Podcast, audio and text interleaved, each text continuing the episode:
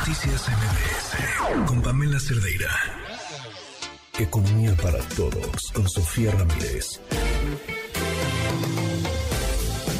Sofía Ramírez, presidenta de México, ¿cómo vamos? ¿Cómo estás? El peso, la moneda mexicana, pues de una u otra manera manteniendo su fortaleza.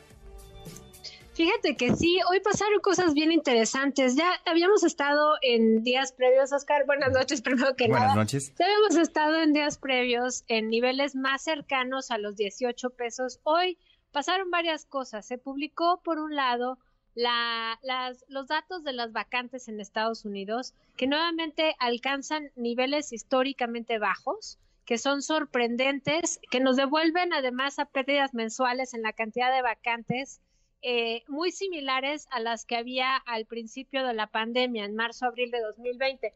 Entonces, de primera entrada, pues uno podría pensar, si hay menos vacantes, quiere decir que hay más empleo. Pero aquí, de hecho, lo que estamos viendo es, si hay menos vacantes, hay menor actividad económica y, por lo tanto, pues eso acelera los temores de los mercados, por supuesto, pero de los inversionistas en cartera y lo que hacen es pues acabar llevándose sus eh, recursos, digamos, activos hacia monedas que, se, que representan menos riesgo. En este caso, Estados Unidos siempre ha sido pues ese lugar donde acaban todas las monedas en entornos de eh, aversión al riesgo. Entonces, pues hoy cerramos la jornada con un 18 pesos con 3 centavos por dólar. No es eh, necesariamente algo malo. Hemos tocado el mismo día de hoy ya alrededor de los 18 pesos por dólar, pero bueno, pues hubo ciertas fluctuaciones por temor a la recesión en Estados Unidos que ciertamente, bueno, pues son temores eh, fundamentados, todavía eh, escuchamos mucho que no sabemos si va a haber un aterrizaje suave o va a ser un golpe duro. Por supuesto que esperamos que sea un aterrizaje suave, que la recesión sea muy cortita y que no acabe afectando, por supuesto, al principal socio comercial de eh, Estados Unidos, que a veces, pues dependiendo del trimestre, es México o es Canadá, pero en este caso, pues quienes me escuchan, digamos, semana a semana, pues saben que lo que tenemos comprometido en nuestras exportaciones hacia Estados Unidos es alrededor del 80% de lo que le vendemos al mundo acaba en Estados Unidos. Entonces, si bien, eh, insisto, dependiendo del trimestre, somos el primero o el segundo socio comercial en Estados Unidos, pues cualquier frenón económico en Estados Unidos va a, acabar por afectarnos en la cantidad de exportaciones que hacemos hacia ese país y, por supuesto, en todas las cadenas productivas. Ojo aquí, no quiere decir que si se frena la economía de Estados Unidos, sobre todo como se espera, sea un frenón pues poco eh, violento y sea más bien un aterrizaje más o menos suave, en ese caso, pues de todas maneras están llegando una cantidad muy impresionante de inversiones. Hay estimaciones que van entre 5 mil hasta 13 mil millones de dólares en los primeros tres meses de este año. Por supuesto, todas preliminares, habrá que esperar los datos de la Secretaría de Economía, pero no dejan de ser datos sumamente, eh, vaya, poco frecuentes en términos del histórico. En términos del histórico, digamos que el año pasado tuvimos 35 mil millones de dólares.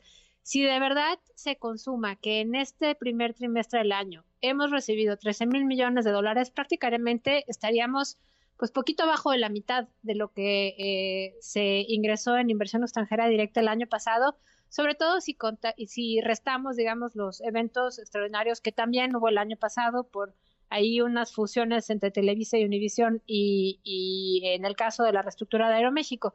Entonces, creo que no deja de ser muy interesante lo que estamos viviendo ahorita. La ventana de oportunidad por el nearshoring sigue estando allí.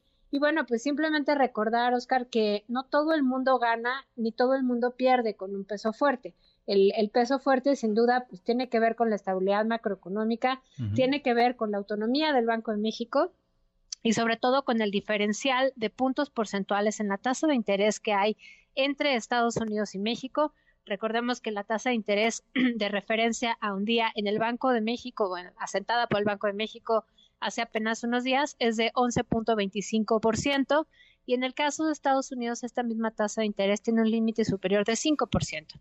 Estamos hablando de que ese diferencial de 6.25%, que se ha mantenido en más de 6 puntos durante pues prácticamente año y medio, es lo que nos está dando este potencial de que el peso se mantenga en niveles cercanos a 18 pesos por dólar, a pesar de las fluctuaciones que pueda haber, insisto, pues en las exportaciones, en los, indicadores eh, que generen mayor aversión o mayor apetito del riesgo.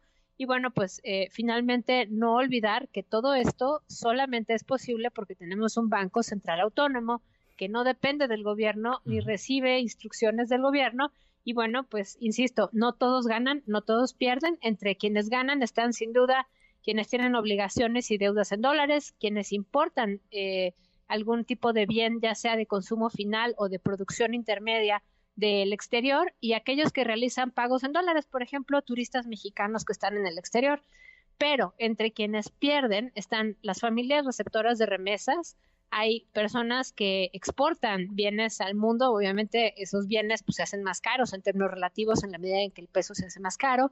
Y el sector turismo, hemos estado recibiendo todavía cantidades importantes de turistas, pero pues entre más caro se hace el peso mexicano relativo a las monedas del resto del mundo, pues más caro es para los turistas internacionales. Entonces, creo que con esa parte podemos cerrar el, el tema de los eh, del tipo de cambio, Oscar. Y si me permites, me gustaría contarles que a pesar de ser Semana Santa, eh, pues una semana feriada, tenemos una agenda económica llena de información. Ya el día de ayer conocimos, eh, digamos, la encuesta de, bueno, que hace el Banco de México al sistema financiero de marzo y también la de Citibanamex. Todo parece indicar que las cosas se mantienen en gran medida, como ya sabíamos.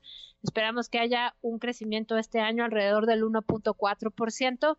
Y bueno, pues hay un montón de medidas que se pueden tomar en corto plazo. Ahí invito a, todos quienes nos siguen en redes sociales y también en nuestra página arroba México como vamos. Van a encontrar buenas ideas sobre el crecimiento de corto plazo. Ya estaremos hablando de eso la próxima semana.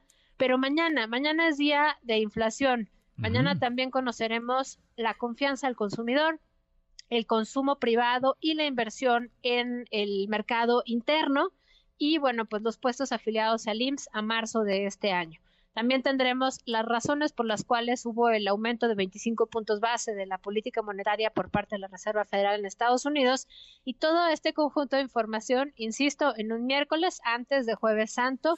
Esperemos que las noticias no se nos no se nos diluyan entre este ánimo vacacional.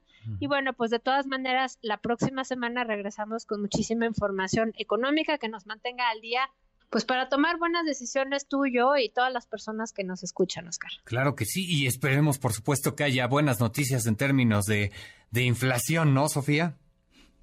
Híjole, yo, yo soy optimista en ese rubro. Yo creo que eh, vamos a ver cómo se mantiene la contracción del incremento del índice general de precios. Habrá que estar muy pendientes y aquí también qué bueno que tocas el tema para estar atentas del índice de la inflación subyacente. Recordemos que hay muchas maneras de medir la inflación. Podemos revisar la de los alimentos, que sigue estando en la primera quincena de marzo, pues más cercana al 11-12% y más lejana, digamos, de la inflación general, que está en 7.12%, insisto, en la primera quincena de marzo en la comparación anual pero eh, pues la idea es que veamos que la inflación subyacente, que es este índice que se integra por todos los bienes y servicios que dependen de la oferta y la demanda del mercado y por lo tanto son aquellos que son susceptibles de la política monetaria y de estas alzas en la tasa de interés, esa, ese subcomponente de la inflación general debe ser el que sea menor en la medición de marzo, ahora ya no solo en la primera quincena de marzo, sino todo el mes. Y bueno, pues obviamente de ello dependerá mucho de lo que se tomen decisiones de política monetaria el resto del año. Bueno, pues estaremos pendientes. Te agradezco mucho, Sofía Ramírez. Buenas noches. Buenas noches, fuerte abrazo, hasta luego. Hasta luego, buenas noches, Sofía Ramírez, presidenta de México. ¿Cómo vamos? Noticias MB.